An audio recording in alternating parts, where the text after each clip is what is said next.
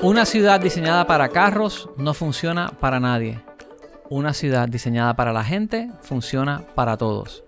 Conversamos sobre esto y más junto a David Soto de Plusurbia, Víctor Ramírez, planificador y programador, y Manuel Calderón Cerame, legislador municipal. Escuchen las ideas y las posibilidades.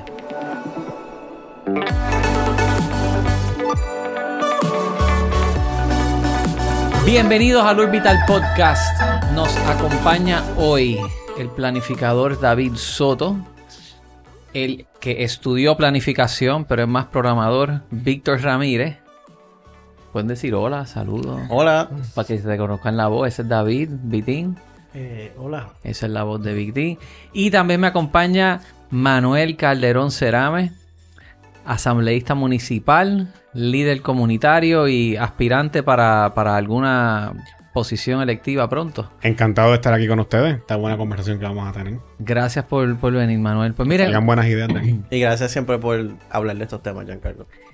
con ustedes tres en diferentes ocasiones han surgido los temas y me parece que esto es un buen junte para hablar sobre urbanismo, restauración urbana, transporte colectivo, así que let's dive in. Y curiosamente, uno de los temas en este podcast muchas veces conversamos sobre el viejo San Juan, Santurce, hemos hablado del tren urbano. Para diversificar un poco, eh, sentado con Manuel hablamos sobre la Domenech y quiero ir directamente a otra carretera donde vemos que hay comercios que era antes residencial, que se convirtió en comercial liviano y uno la quiere caminar hoy día y sale este reportaje en el nuevo día de las aceras, las condiciones como están, la población envejeciente que no pueden caminar por las aceras y usando el ejemplo de la Domenech que Manuel me lo trajo, de repente me mencionas que hubo un plan, hubo una, una propuesta hace unos años atrás. Vamos a empezar por ahí y de ahí seguimos elaborando. ¿Qué tú conocías sobre la Domenech y sobre lo que se quería hacer? Bueno, eh, yo entiendo que como lo primero que ocurrió, se construyó una estación del tren ahí en la intersección de la Muñoz Rivera con la Domenech. Cierto es, se llama Domenech la estación. Exacto, la, la, la, la Domenech. Entonces, esa estación tiene un área de influencia que entra en la calle Domenech. Este, y entonces, pues es un área que es, es obvio que se- sería, sería bueno pues rehabilitarlo para, para que la gente pues, te- pueda tener mejor acceso al tren urbano, entre otras cosas.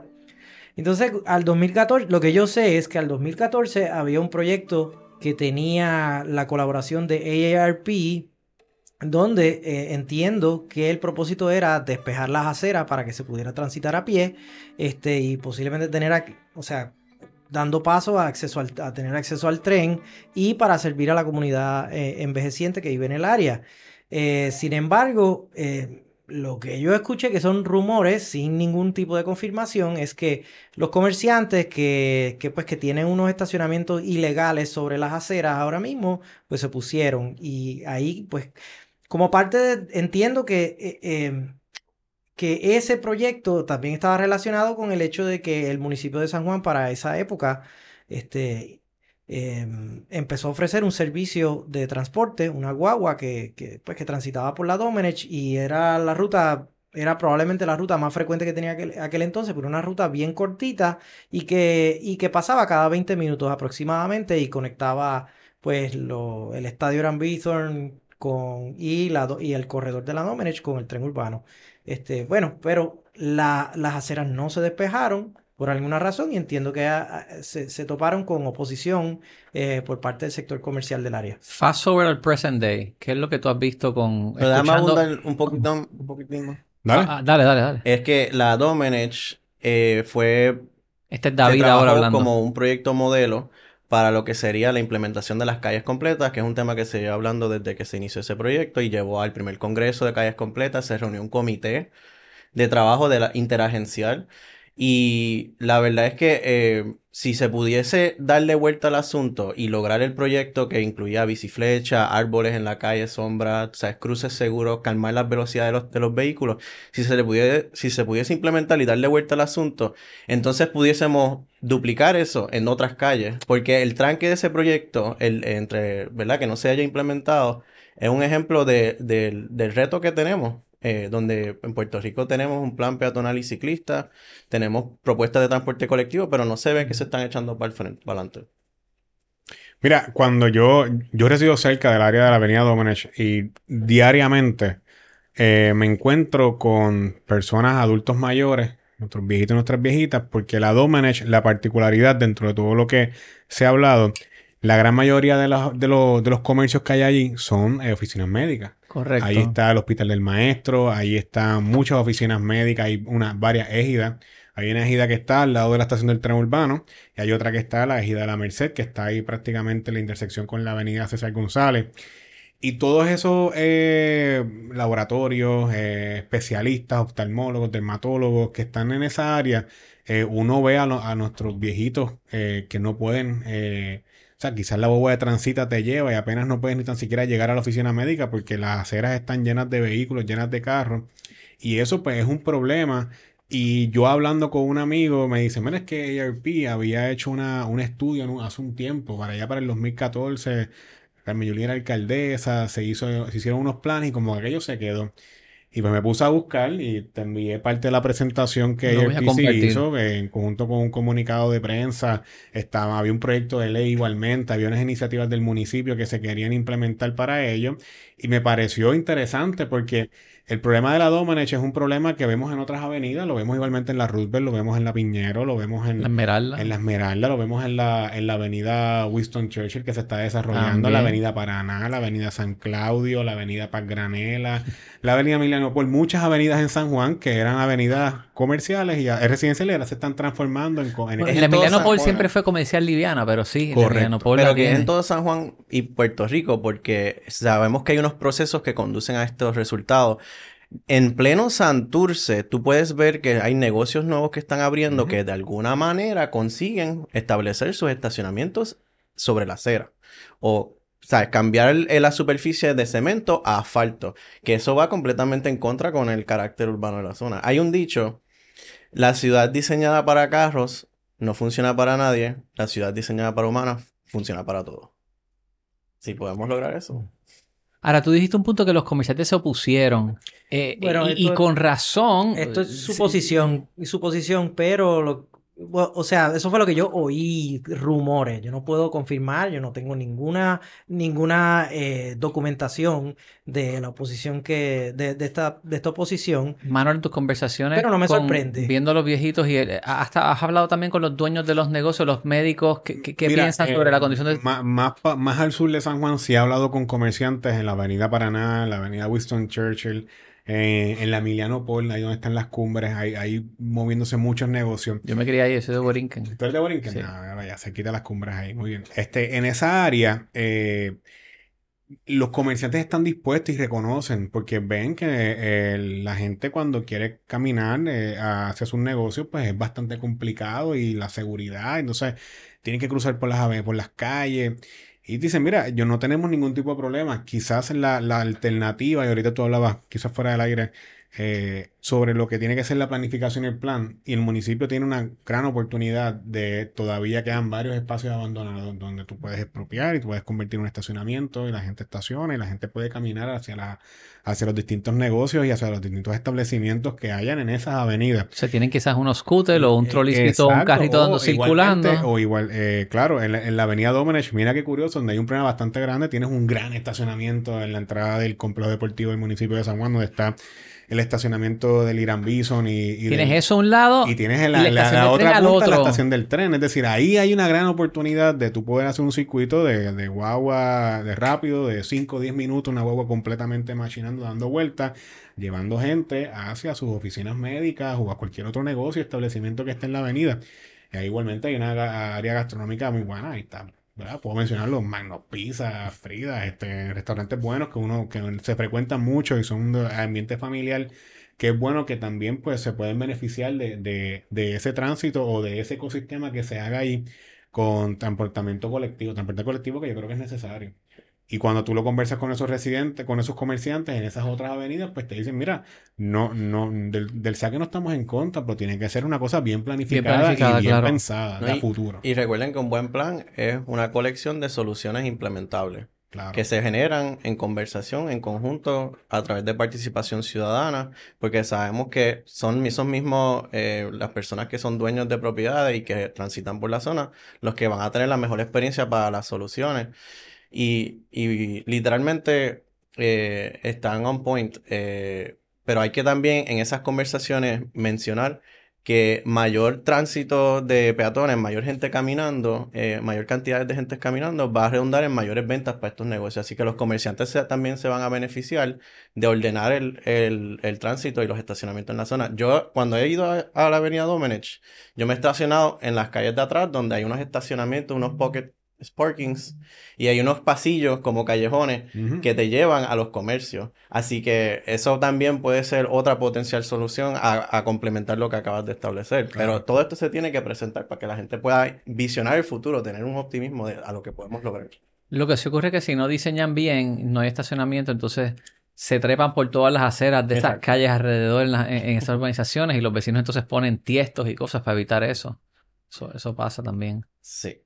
Sí, es como cada cual empieza a generar sus propias soluciones. Y, y sí añadiría también, por ejemplo, que además de todas esas cosas que hemos hablado, nosotros eh, promovemos este concepto de urbanismo táctico, que es que en lo que llegamos a la eventual reconstrucción de la carretera para tener esas aceras más anchas, etcétera, se pueden hacer eh, intervenciones temporeras con jardineras, con pintura, eh, con cruces peatonales. Fíjate, en la Domenech, si quedan cruces peatonales pintados.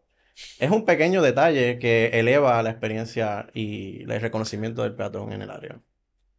Fíjate, un ejemplo quizás funcional del, de la, un shuttle, una guaguita que puede estar rondando la zona para mejorar el, es lo que tiene Plaza Las Américas, en eh, Pon de Plaza. Sí, sí, em, pues, pues ese, esa ruta, esa ruta que se inició en el 2014, pues todavía tiene una variante, lo único que está transitando la Domenech en una sola dirección, porque la, la, ahora mismo esa ruta está, se ¿Qué supone que está operando, es una de las rutas de los trolis municipales, Em, se me olvidó el número de la ruta ahora mismo, pero Pero va solamente por una dirección en la Domenech. Exacto, transita la Domenech solamente por- en, ¿Qué, en qué- una qué dirección. un implicación tiene? Eso es un problema, por- pero explica por Claro, es un problema porque si por lo general la Pero gente ¿Cómo que la va... taxista a un lado? Ya ¿cómo va, ya va. ¿Cómo regresa? Eh, Exacto, la gente usualmente cuando, cuando necesita transportación quiere ir de un punto A a un punto B y, y probablemente va a querer regresar del punto B al punto A. Entonces, cuando tú tienes una ruta eh, que es un circuito unidireccional, pues eso significa que se te hace bien fácil de llegar, por ejemplo, de punto A a punto B, pero entonces regresar, pues tiene, significa que tienes que dar la vuelta larga, que se puede tardar. Y, y si la frecuencia es baja, como, como lo es en la mayoría de las rutas, pues... Y curiosamente le llaman las machinas a ese tipo de ruta, que no ayuda, Ujú. ¿verdad? A la imagen de este, de este viaje que Es óptica. no me va a regresar de donde vine, Sí. Sino que me va a llevar de paseo. Sí. Y entonces mi- no puedo predecir, no tengo confiabilidad sobre lo, lo que voy a realizar en mi día a día. Y la razón, por ejemplo, que los municipios, los municipios hacen esto mucho, o sea, las rutas, yo he visto también rutas de Toa Baja, he visto rutas, la- las de Carolina no tanto, pero creo que hay otros municipios también, lo he visto que es igual. Ah, las de Bayamón las vi que también son... Eh, filosóficamente es, es con buenas intenciones de que la guagua llegue frente a la puerta de la mayor cantidad de residentes, pero estos espacios son precis- eh, precisamente para aclarar las mejores prácticas y eso no es una buena práctica Pero por eso es en que... cuestión de eficiencia y de lógica para el usuario. ¿Tú crees que quieres crear un servicio que sea útil para la persona? Por eso es que parte del plan eh, y de lo que se desprende la presentación de ERP también y, y lo que es el plan, o sea, hay que sacar los carros de las aceras.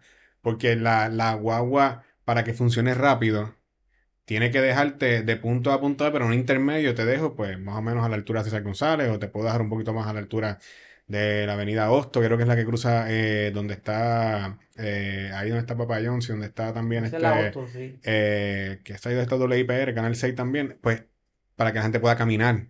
Y, Claro. y sobre todo las personas adultos mayores o personas con tipo de discapacidad puedan eh, transitar o, o andar por esas este, aceras, tienen que estar despejadas La para que sea más práctica la- el, el- el viaje. Los La carriles única- miden como 15 pies o más ahí Sí, para cada y tú lo que necesitas son reducirlo un poquito. 10 10 pies para Sí, un sí. carro. Si, si me hablas a mí Eh, de una calle, cinco. 11, vamos a decir 11 porque vas a tener una guagua Sí. que es bien grande, pero literal, igual es como que no, no es necesariamente un must, pero el punto es que ya tienes ahí 10 pies adicionales que- para, para utilizarlo De hecho, y ahí hay dos carriles de, de, de ida y dos carriles de bajada. ¿Ves? Que, Bueno, hay uno. Lo que pasa es que como tienes en tanto tan- espacio, esos exacto. 15 pies, la gente, o más de 15, la gente se pone creativa y empiezan a crear sus propias Sí, reglas. sí, sí. Pero eso, eso es precisamente el problema.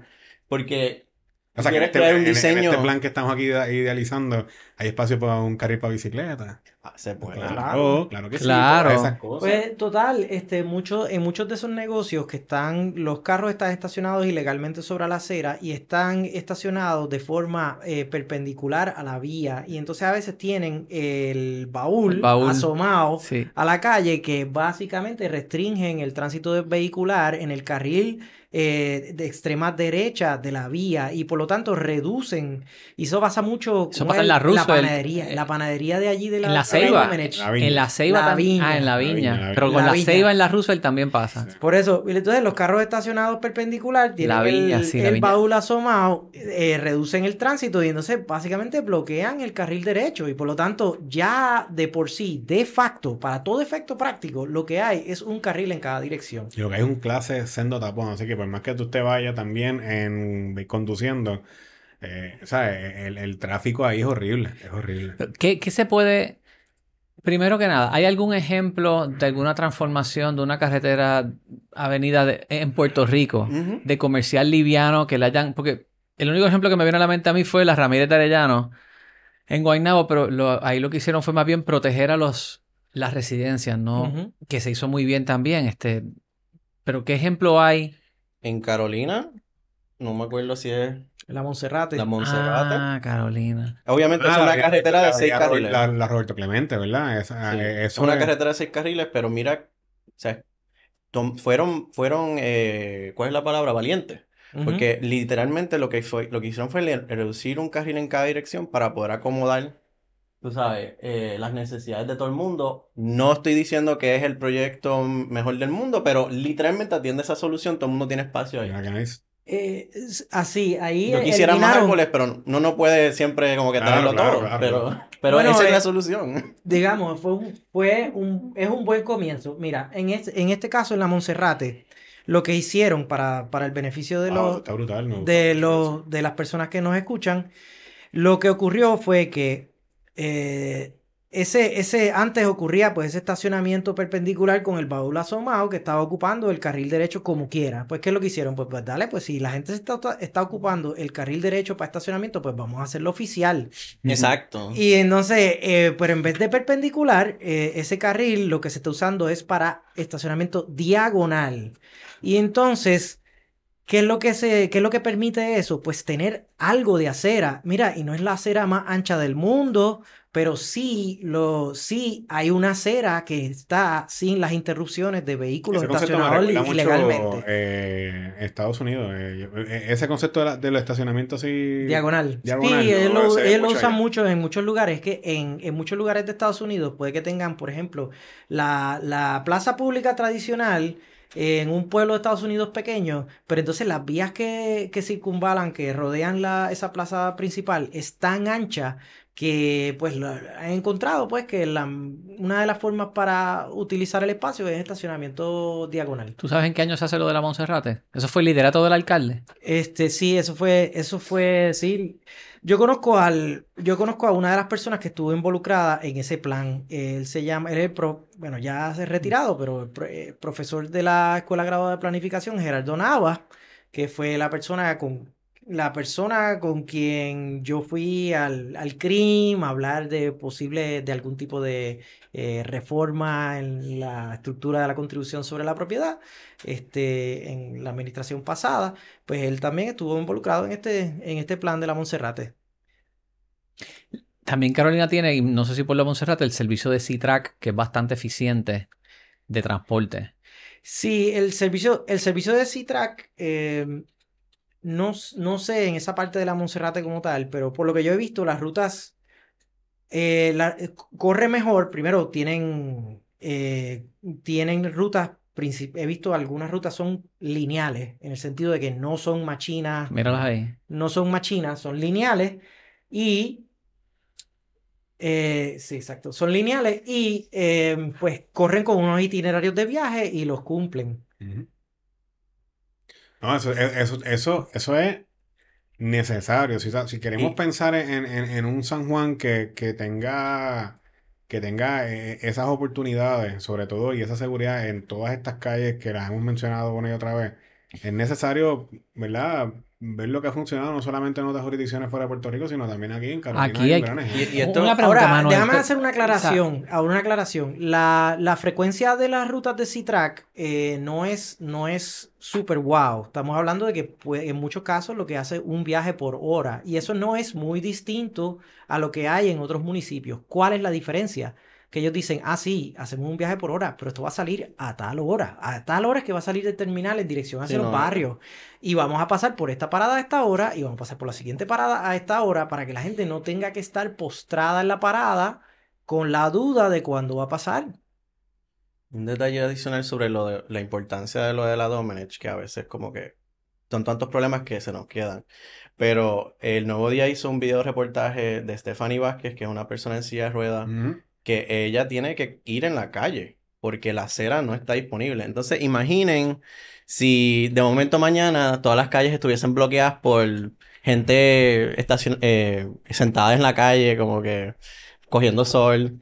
O sea, eso es lo que enfrentan las personas en silla de ruedas. Sus espacios que tienen derecho para transitar están bloqueados y eh, yo posteé eso en Twitter, tiene 50.000 visualizaciones. Obviamente el público se identifica grandemente con esta Ajá. causa.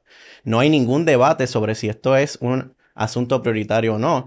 Es que tenemos que crear los mecanismos para la transformación rápida de todas las calles. en De hecho, hubo, una, una demanda a nivel federal al municipio de San Juan, que creo que fue a la- en la pasada administración, y ya hubo un acuerdo entre Fiscalía Federal y hubo entre la administración actual de que San Juan necesita eh, cumplir con las exigencias de la ley ADA, la ley de personas con discapacidad a American nivel- Disability Act. a, a nivel federal y eso es sumamente importante de que lo que se acordó en ese, en esa, en ese acuerdo, para la redundancia, se implemente eh, en San Juan de cara al futuro, porque, oye, eh, podemos, mucha gente, muchas veces giramos la conversación sobre, ah, que se está embreando, que se está tirando brea, mira, eso es bueno, qué bueno que se está invirtiendo nuestras carreteras, pero nuestras aceras están completamente destruidas en todo San Juan. Digo, vamos, en otros municipios también, pero aquí la conversación gira sobre San Juan. O sea, las aceras necesitan eh, atención. Eh, yo lo conversaba contigo, Giancarlo. Este, o sea, yo tengo un nene de 13 años. Cuando yo tenía 13 años, ya yo le daba para atrás al carro de mi mamá para lavarlo en la marquesina. Yo daba la vueltita a la manzana guillao. Este, y a yo contaba los días hasta tener 16 años para poder sacar la licencia y conducir. Mi nene no. Y la generación que viene eh, busca la manera de no tener que dep- depender tanto de un vehículo diario para poder ir a trabajar, ir a estudiar, eh, moverse. eh, y pues la- las generaciones cambian. Nosotros Los- fuimos la generación que crecimos viendo Fast and the Furious y los carros y todo. y era los como carros un- también un- un son- culto a los vehículos y a, la- Tan y a- y están carísimos, eso es otra cosa. Cada vez están mucho más caros. Y de cara al futuro, la generación que viene eh, necesita que tenga mejores aceras eh, y mejores espacios para peatonales sobre todo. ¿Cuál es el primer paso para, si es retomar el de la Domenech, que lo hizo ERP? O sea, vamos a coger la Domenech porque se habló de eso. ¿Cuál es el primer paso para llevar a cabo un plan de transformación con esa avenida? Mira, el primer paso, eh, yo creo que... Identificar el fondo. no, el, el circuito de la guagua. Yo creo que, el primero, o sea, la guagua, pues, la guaguita del municipio que va desde la avenida Domenech hasta, hasta el, hasta el centro del complejo deportivo, donde está Eco, donde está ahí el Pedrín Zorrilla, esa guagua que transite rápido. Ya una vez hacemos eso, ya de la estación de tren hasta, al- hasta el complejo deportivo. Que tú puedas dejar tu carro que la gente confíe. Sí, que tú puedas estacionar en el complejo deportivo o puedas llegar en el tren urbano a la estación de la Domenech y sabes que hay una guaguita del municipio que te va a llevar a un, de- entre medio de punto A a punto B a unos intermedios. Y el complejo deportivo está abierto Sí, para estacionamiento, sí. porque una vez fuimos en bicicleta, quería accesar para no tener que ir por el por la ruta o lo que sea y ¿Y no te los portones cerrados. Ah, So, yo no bueno. sé, no, yo, yo te creo, pero que no sé como si hay una política pública sobre abrir los portones o no durante ciertos horarios. Pero pues ahí el municipio pudiese entrar, de hecho, entonces imagínalo. Si tú vas, eh, tienes estacionamiento abierto, el estacionamiento que son 3 dólares o, eh, creo que en, actividades grandes suba 4 o 5 dólares, en, en horario regular son a 3 dólares, pues por 3 pesitos tú dejas, la guagua te lleva hasta donde tú tengas que llegar de manera más segura. Ya una vez tú haces eso, tú le estás eh, exponiendo a la ciudadanía y sobre todo a los sanjuaneros y las sanjuaneras de que ya hay una alternativa de, de transporte colectivo para una avenida altamente congestionada y sobre, claro, que esas huevas también tengan la facilidad de que nuestros adultos mayores se puedan montar en su sillita de ruedas, que los bastones, los andadores, todo, o sea, y garantizar que te lleve a, un sitio seguro. Una vez hacemos ese, esa primera fase, yo creo que ya entonces podemos pensar de cómo eh, sacar los carros de las aceras. Fíjate, pues, ah, para hacer eso, el municipio de San Juan sí tiene una flota que están ahora dando un servicio eh, que lo han expandido bastante quizás hace falta reconsiderar ese servicio esa flota tan grande y decir, ok, vamos a, vamos a hacer la prueba solamente con una avenida e incrementar la frecuencia y ver si es viable. ¿Qué tú piensas, Víctor? Bueno, sí, yo creo que eh, yo... Eh, ¿Cuál sería tu punto de partida con la Domenech? Mi, mi, punto de partida yo creo que sería eh, hacer, un, hacer un plan, hacer un, básicamente hacer un plan donde dicen, ok, eh, mira, vamos a, vamos a crear un, vamos a utilizar esto para estacionamiento, esto es lo que vamos a, para, para entonces calmar las ansiedades de los, comerciantes. De, los comerciantes, para entonces ganar el apoyo de los comerciantes y de ahí para abajo, pues, eh, reconstruir, hacer un proyecto, si hay, pues, si hay suficientes fondos, obtener los fondos, obviamente, y reconstruir todas esas aceras. Y una de las cosas que hacemos en ese tipo de ejercicio de planes en Plus Urbia es también mirar a largo plazo. Sabemos que si se arregla el asunto de las aceras va a haber más eh, circulación peatonal, va a aumentar el valor de las propiedades, la gente va a querer redesarrollar su propiedad, pues cuál va a ser, cómo va a ser ese redesarrollo si las propiedades se van a retirar un poquito para aumentar un poco más, hasta un poco más las aceras. Mira, mira, mira este ejemplo que, que no, no es tanto dependiendo del gobierno y aquí un poco el sector privado emprendiendo, que yo creo que es positivo. En la avenida Winston Churchill, te digo porque soy de esa área, eh, se, ha o sea, para allá para el 2008, 2009, 2010, 2011, tú guiabas desde el shopping El Señorial hasta la 176 y tú contabas los edificios vacíos.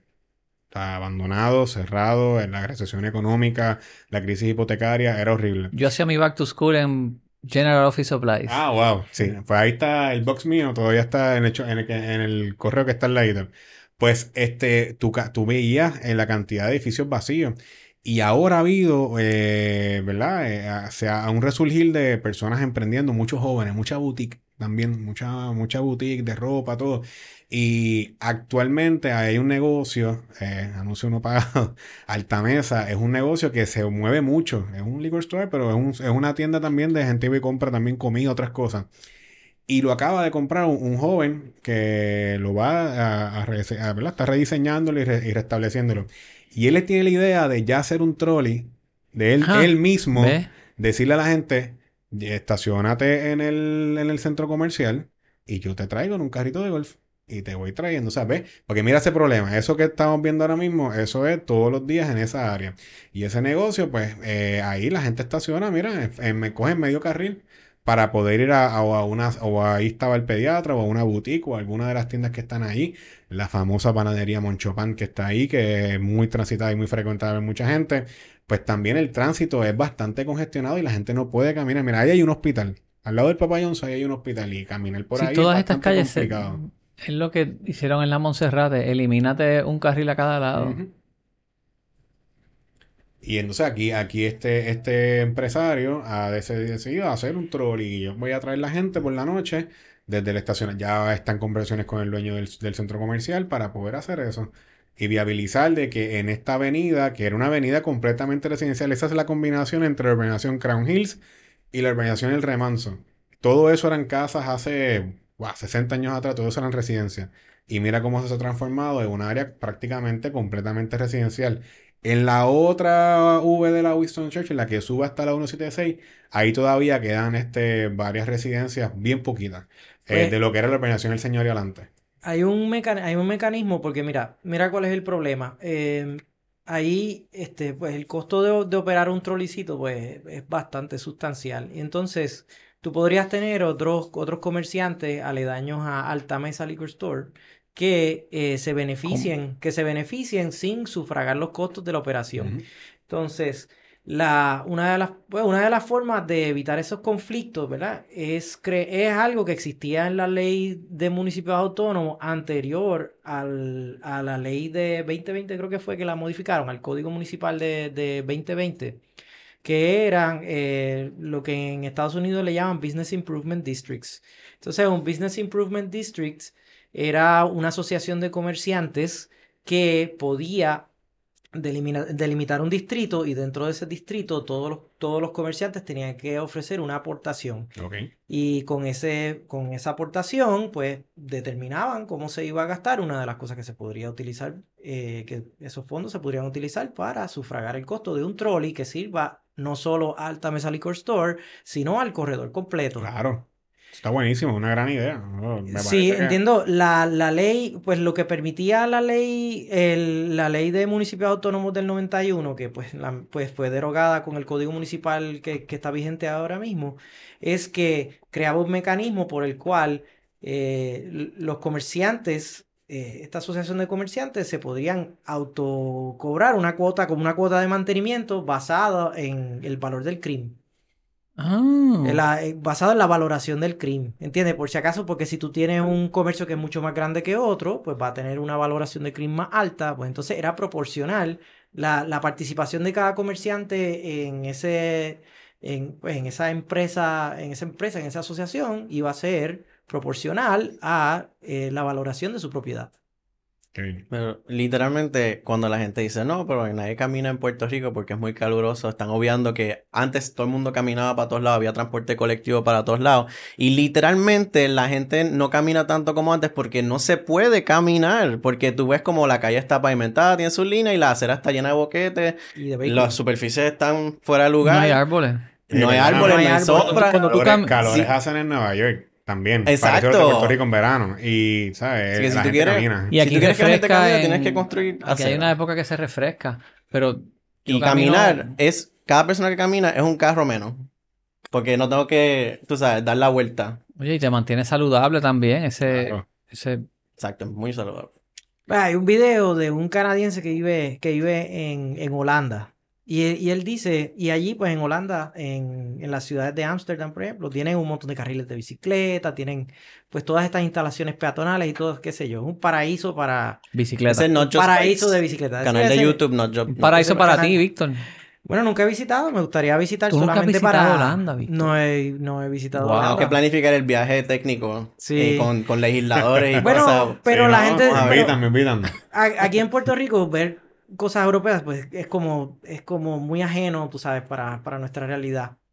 Eh, eh, pero lo, lo interesante lo que quería destacar de ese video en particular es que él dice cómo la experiencia de conducir en Ámsterdam es mucho más agradable para el conductor precisamente porque no hay no hay carros que pueden salir de cualquier parte a invadirte el carril o, y no hay pues tanto semáforo y sencillamente se siente como muchas de las calles como si fuesen residenciales porque no hay necesidad de semáforo porque es un carril en cada dirección. Los las intersecciones pues son son hechas eh, levantadas de modo que de modo que tú tienes que reducir la velocidad y tienes que estar pendiente de tus alrededores eh, de los carros que vienen de las otras direcciones, pero todo el mundo va tan lento que es como si estuvieses transitando Paseando. dentro de una urbanización Oye, aquí, residencial. aquí, nos, que- aquí nos relajábamos las rotondas. Eh, cuando se empezaron a construir, sobre todo en el municipio de Guaynabo, para allá Mm. para finales de los 90, pero las rotondas tienen un propósito para eso mismo. Sí, sí, eh, exacto. Son eh. mucho más, eh, son mucho más seguras. Tienen también, aunque las rotondas pues tienen unas limitaciones que en ciertos casos pues pueden hacer, pueden hacer que la distancia sea un poquito más larga para los peatones y hay que medir Sí, eso. el beneficio que trae versus, digamos, la inconveniencia para el peatón. Una pregunta, porque Puerto Rico está en quiebra, pero siempre hablan de 150 millones aquí, 20 millones acá, izquierda y derecha, dinero de reconstrucción.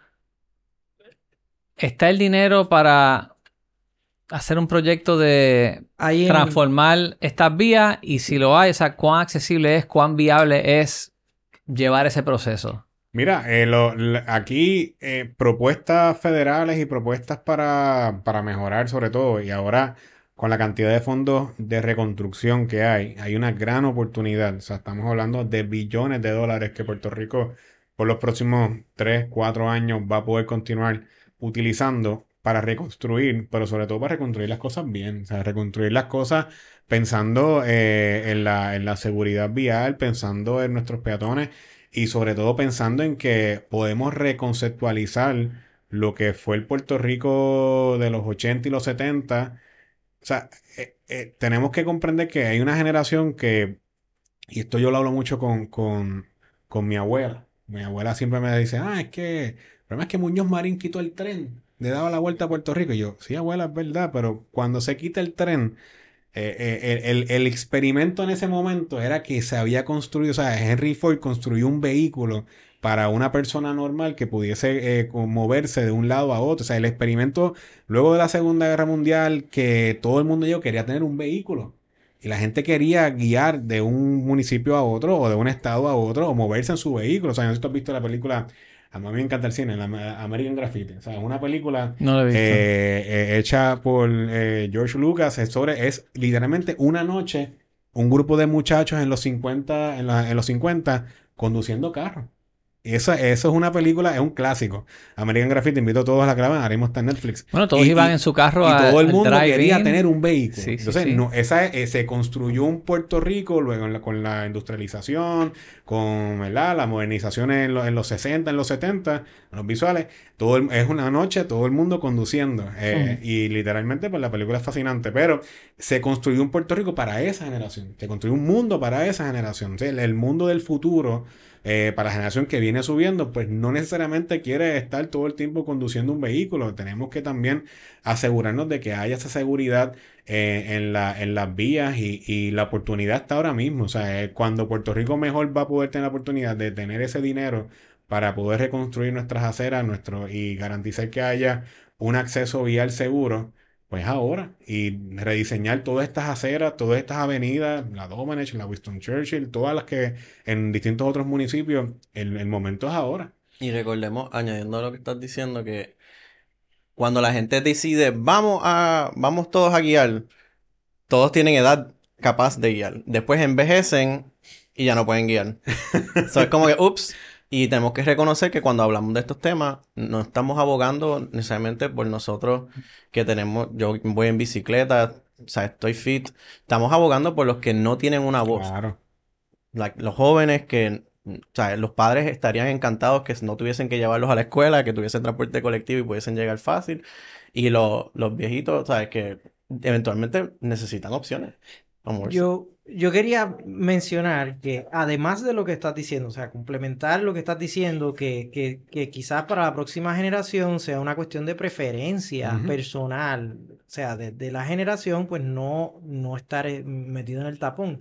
Pero más allá de eso, a mí me gustaría que destacar el hecho del el aspecto económico, porque ¿cuál es, cuál es el problema? Toda esta infraestructura vial que hemos construido y para el municipio eso significa la cantidad de superficie asfaltada que constituyen las calles residenciales que tienen todos los municipios que han construido a través de todo este tiempo.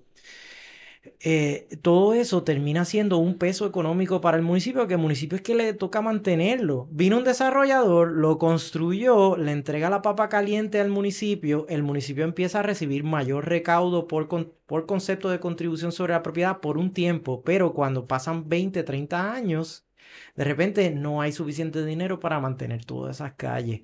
Entonces, y- y el tema, pues el tema general, para resumir, es que la infraestructura de para el carro es demasiado, es tan caro que lleva a los municipios a la ruina.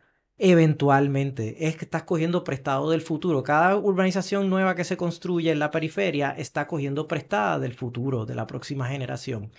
Entonces, eh, pues es, impor- es importante que no solamente estamos, no solamente se está hablando de, de- de defender una minoría que no tiene acceso a un vehículo o de las preferencias de la gente joven, sino que estamos hablando de un aspecto económico también. Esto es bien caro y lleva a los municipios a la ruina. Oye, Eso es un lado del aspecto económico y perdona, pero y lo otro, alguien leí compartiendo estadísticas sobre cuán rápido se independizan los niños en la familia y pusieron este en Ámsterdam, en Switzerland, ah, los nenes están fuera de las casas ya a los 18 años, 19 años, aquí en Puerto Rico en los 24, 25, 26. Pues claro, para poderte ir de la casa necesitas un carro, necesitas endeudarte más. Bueno, en- pues si, antes, si aquí la cultura es antes de tú tener tu propiedad, es que tú tengas tu carro. Eh, O sea, que la- eh, ¿Verdad? Y los dichos. sale caro y se Lo han dicho políticos de mi partido y de otros partidos, de todos los partidos. Aquí se mide la estadística, lo hablábamos los otros días. Se vendieron tantos vehículos en este mes en comparación con hace dos años atrás. Se vendieron. Bravo. Eh, mundo eh, tremendo. Estamos eh, avalando de que personas se endeuden en unas cuentas de 60, 70 mil pesos a unos intereses del 9, 8%. O sea, que cada vez el poder adquisitivo de esas personas se reduce porque no van a poder comprar una propiedad. La gente va y tenemos un problema de falta de residencia asequible. Los, eh, los costos de, de manufactura y, y lo que cuesta un vehículo. O sea, lo que costaba un Corolla, que es un vehículo ¿verdad? Eh, middle class. Hace, hace 20 años atrás en comparación con lo que cuesta ahora, es casi el doble. Y so- sobre las Casi el doble. sobre las estadísticas de los niños en Holanda, es que son los niños más felices del mundo. O sea que si queremos combatir la depresión, todos los problemas sociales, que la gente se quiera quedar a vivir en Puerto Rico, que no se estén mudando porque no encuentran oportunidades, no están felices, no consiguen hogar, esto es una de las maneras que, que encaminan esas soluciones. ¿Sabes? Pues miren, llegamos al threshold de los 40 minutos. Podemos seguir en un segundo episodio, pero este tema estuvo Me encantó. perfecto. ¿Algo más que quieran añadir? ¿Un cierre particular? No, bueno, por, por decir, este, nosotros en Plus Urbia hemos creado visualizaciones de cómo pudiesen ser avenidas como la Roosevelt, eh, repensando para espacios peatonales y ciclistas, así que check it out. Ah, bueno, hay una para hay una eh, una página en internet llamada llamada Transit Mix, Transit Mix, que permite a cualquier persona visualizar eh, Wow. una vía. Me gusta. Wow. Street una Mix, vía. Street Street Mix, Mix, Street Street Mix Mix. se llama, perdona. Streetmix.com. Street Mix. Que cualquier persona puede proponer cómo se podría imaginar. Ah, míralo ahí. Ay, Sí, entonces tú tú puedes- puedes, tú puedes decidir cómo, cómo distribuir el espacio de una sección de vía. Tú dices, bueno, pues la vía tiene, qué sé yo, la, la servidumbre pública tiene 50 pies de ancho. ¿Cómo, cómo se distribuye? Este, le, le ponemos tanta acera, le ponemos tantos carriles, le Ah, ponemos una isleta en el medio, No. le ¿Tú sabes ponemos árboles. Eso lo hicieron, en- eso yo lo vi en Code for America una vez. Eso nació en Code for America. Exactamente. Me Y recuerda pues esta, yo, vi esto presentado live y curiosamente estaba pensando en esto. Mira qué brutal verlo aquí ahora. La razón que lo menciono es porque las personas que oyen este podcast pues le interesan los temas urbanos y ahí pues puedes tener una herramienta para diseñar una sección de la calle donde tú vives, por ejemplo. ¿Cómo a ti te gustaría ver la calle donde tú vives o el corredor comercial más que te queda Me más encanta, cerca? me encanta eso. Eh, nada, yo quiero cerrar con, eh, número uno, invitando a todos en las redes sociales, en Twitter, ¿cómo se llama ahora? X, X, Facebook, Instagram. Manuel Calderón Sara, me pueden seguir, me pueden escribir cualquier idea eh, que yo pueda atender desde la legislatura municipal de San Juan, una propuesta. Y voy a dar el pie forzado para el próximo podcast, porque me encantó, quiero volver. No, no, Vamos a pues hablar del video seguro. San Juan peatonal. Vamos a hablar del video San Juan peatonal y yo creo que es una gran idea. Creo que ya hay una medida presentada eh, de mi autoría. Me encantaría que, que lo pensemos y que lo hablemos. Así que nada, encantado de estar aquí. Ya me autoinvité, político el fin. Gracias. Llévatelo, Wilton.